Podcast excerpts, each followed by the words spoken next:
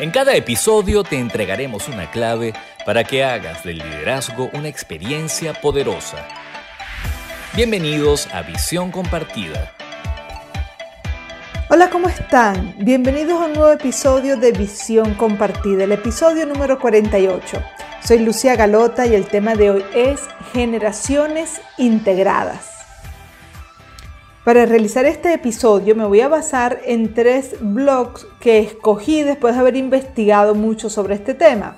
El primero es uno de recursos humanos, se llama recursoshumanos.tv y el artículo es cómo mejorar la integración generacional en las empresas. El link lo van a encontrar en la descripción del episodio. También van a encontrar el de BBVA que se llama Baby Boomers, Generación X, Millennials y Centennials, el talento en cuatro generaciones. Y también van a encontrar otro de Sapos y Princesas de El Mundo, que se llama eh, Consejo, Psicología Infantil, Característica Generacional de la Generación Alfa. Esos tres links los van a encontrar en la descripción del episodio. Bueno, se ha escrito mucho sobre las diferencias generacionales y sobre la manera de catalogar a la, población en función del año de nacimiento. Vamos a ver qué generación eres tú, vamos a ver a qué generación pertenece. Lo cierto es que, bueno, por más que se han clasificado las generaciones, no hay una exactitud ni oficialidad en los años concretos de inicio y fin de cada una de las generaciones y depende de qué demógrafo o investigadores se consulten, varían los años que engloban cada una de ellas. Esto lo dicen en el artículo de Baby Boomers eh, en el bbva.com. Dicen también que tampoco está claro cuáles son los criterios que determinan el relevo generacional, si se trata solo del paso de un número determinado de años o si está marcado por algún antecedente o acontecimiento histórico relevante o tras un periodo de cambios importantes. En cualquier caso es a partir de los años 20 cuando se empieza a clasificar por generaciones sociales. Actualmente dentro de la población activa se distingue entre baby boomers, generación X, generación Y o millennials y generación Z o centennials y generación alfa que son los más chiquitos. Yo pertenezco, by the way, a la generación X. Vamos a ver las características de cada generación. Los baby boomers, las personas nacidas, según este artículo, entre 1946 y 1964. Todavía están activos en el mundo laboral y dice que el fin de la Segunda Guerra Mundial, la explosión demográfica que hubo en muchos países, dio lugar al nombre de esta generación, nacida en tiempos de paz y bonanza económica. También se les denomina boomers. Esta generación ha tenido que adaptarse a las nuevas tecnologías y por esta razón son considerados como inmigrantes digitales. Tienen impregnada la cultura del esfuerzo y el sacrificio. ¿Quién no ha escuchado, por ejemplo, yo que les dije que soy de la generación X, a los padres decir, hay que esforzarse, hay que sacrificarse, hay que trabajar duro para progresar, para tener una, una vida profesional exitosa, tienes que ser el mejor. Bueno, esto era muy típico de los mensajes de esta generación. Poseen gran experiencia, se dice que son fieles y están acostumbrados a trabajar muchos años en la misma empresa, comprometidos y muy buenos a la hora de crear equipos. Bueno, después de que escuchemos los imperdonables del liderazgo, vamos a seguir describiendo al resto de las generaciones. ¿Quieres saber los errores más frecuentes de los líderes en las empresas? Escucha con atención los imperdonables del liderazgo.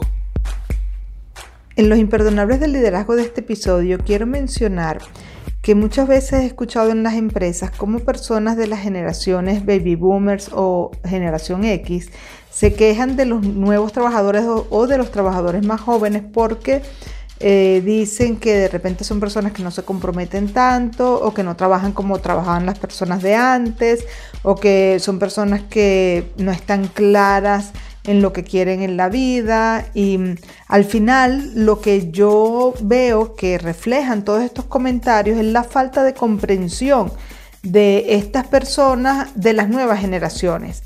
Cada generación tiene su propia cultura y cada generación tiene sus propios patrones de comportamientos. Cuando nos quejamos sobre el comportamiento de las generaciones más jóvenes, lo que principalmente revela esa queja es que yo no me he dedicado a comprender verdaderamente el funcionamiento de estas nuevas generaciones. Entonces, si yo quiero ser un líder y si yo quiero ser un líder para todos, yo tengo que entender quién está en mi equipo, a qué generación pertenece, cuál es su estilo de comportamiento individual, pero también cuál es su estilo de comportamiento generacional, porque de esa forma yo voy a tener mayor poder para eh, alinear a esa persona al equipo de trabajo. Entonces es un imperdonable que yo me queje de las generaciones más jóvenes por falta de comprensión de la cultura de las generaciones, de las diferentes generaciones que conviven dentro del ámbito laboral. Acabas de oír los imperdonables del liderazgo.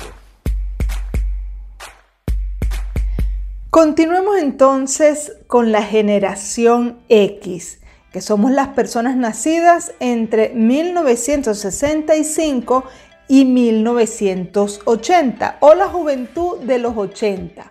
Es considerada como una generación puente y durante los años que comprende esta etapa el capitalismo se arraigó con fuerza y experimentó un gran auge el consumismo. Por eso se le dice que son la generación ambiciosa, son personas que tenían grandes aspiraciones. A las personas de esta época tampoco se les puede considerar como nativos digitales porque la tecnología por aquellos años era limitada y se han adaptado con gran facilidad a la llegada de Internet a sus vidas y al desarrollo tecnológico posterior. El trabajo en equipo y el fomento de relaciones laborales de confianza también son algunas de sus señas de identidad. Yo me acuerdo que cuando yo hice mi tesis de grado a finales de los años 80, apenas estaban comenzando a llegar las computadoras personales y recuerdo haber escrito toda mi tesis de, grado eh, a mano y luego habérsela entregado a alguien que tenía computadora y que la transcribió. Bueno, eso son cosas que a mi hijo, que es de la generación Z, pues ni se imagina cómo es que se hacía eso, eh, de haber escrito toda una tesis de grado para que luego alguien se encargara de, de transcribirla. Pero eso pasó hasta hace nada, o sea, estamos hablando de finales de los años 80.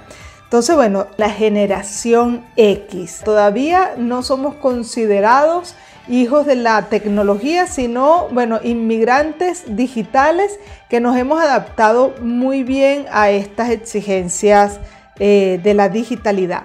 Luego vienen los millennials o generación Y que son las personas nacidas entre 1981 y 1996. Sin duda la más popular, llamados nativos digitales y la primera generación que es realmente global por compartir los mismos valores en todos los países gracias a la globalización y a la conexión a través de Internet. Les gusta aprender y emprender vivieron la crisis del 2008 y por eso se consideran tolerantes a la frustración. Tienen autoconfianza y mucho compromiso, pero no les asusta cambiar de trabajo. No conciben la vida sin tecnología y son rápidos en adaptarse a las novedades. Bueno, después que escuchemos los aciertos del liderazgo, vamos a ver entonces los centennials y la generación alfa. La actitud correcta en el líder produce resultados excelentes. A continuación, los aciertos del liderazgo.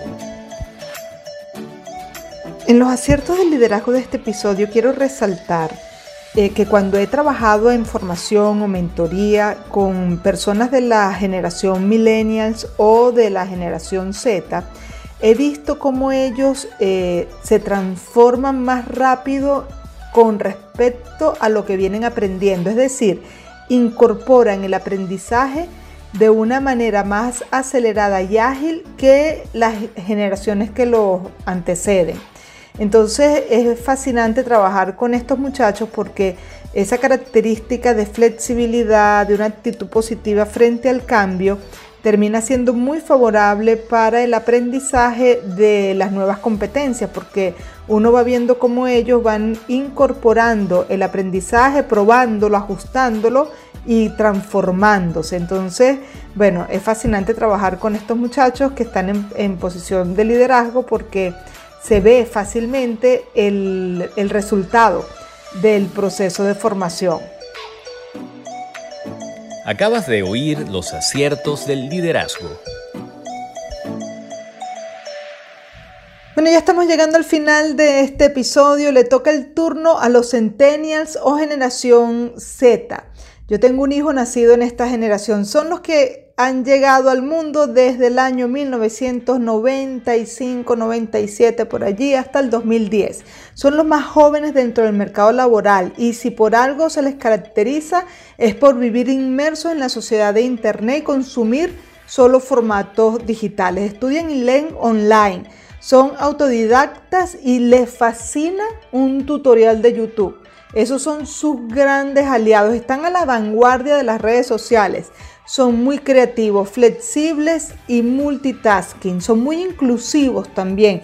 Prefieren el trabajo a distancia y tienen un gran espíritu innovador y pragmático. Sin embargo, no son tan fáciles de fidelizar.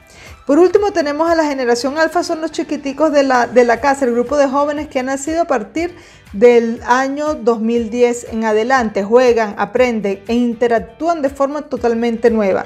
Estos niños han nacido en un momento donde los dispositivos electrónicos son cada vez más inteligentes, todo está conectado y donde lo físico y lo digital se unen en un solo mundo. Conforme crezcan, la tecnología que parecían nuevas o extrañas para ellos formarán parte de sus vidas, de sus experiencias, de sus actitudes. Ellos no, ellos no van a concebir el mundo sin lo tecnológico. Así que estos son los verdaderos hijos de la, de la tecnología. Algunos neurocientíficos y psicólogos creen que sus mentes también serán diferentes a las generaciones anteriores. Bueno, yo quiero para finalizar y tomado de uno de estos blogs que les comenté, en este caso es el de cómo mejorar la integración generacional en las empresas. Quiero dejarles cuatro recomendaciones para lograr una mejor integración de las diferentes generaciones en el mundo laboral. Uno, conoce qué mueve a cada generación. Todas son distintas y tienen sueños o metas diferentes, por lo que tener cercanía con los empleados de todas las edades te permitirá saber qué es lo que los motiva a ir al trabajo todos los días o a conectarse todos los días de forma remota. Esta información te permitirá crear esquemas de compensaciones, beneficios y planes de integración acorde a cada generación. 2. Analiza el tiempo promedio de permanencia en la organización. Algunas generaciones tienden a tener un nivel de rotación más altos que otras. Y para mejorar su integración y disminuir estos índices es necesario saber qué los lleva a dejar un empleo. 3. Fomenta el balance entre vida personal y laboral. Las generaciones como los baby boomers están dispuestos a dar su tiempo personal con el fin de estar siempre presentes y dando resultados a la, a la empresa. Sin embargo, las generaciones más jóvenes buscan tener más tiempo para realizar sus actividades personales. Entonces un equilibrio, un balance entre el trabajo y tiempo libre es clave para fomentar la integración de todas las generaciones. Y cuatro, impulsa el trabajo en equipo. Lo más importante para mejorar la convivencia y la interacción entre generaciones es fomentar el trabajo en equipo. Si logras integrar la experiencia y conocimiento de los más grandes con las ideas frescas y nuevos conocimientos de los más jóvenes, obtendrás resultados mucho mejores. Bueno, con esto hemos llegado al final de este episodio. Espero que te sea muy útil a la hora de integrar todas estas generaciones que conviven en el mundo empresarial. Si te gustó, ponle like, compártelo, coméntalo y desde ya estás invitadísimo al siguiente episodio. Que estés muy bien. Chao, chao.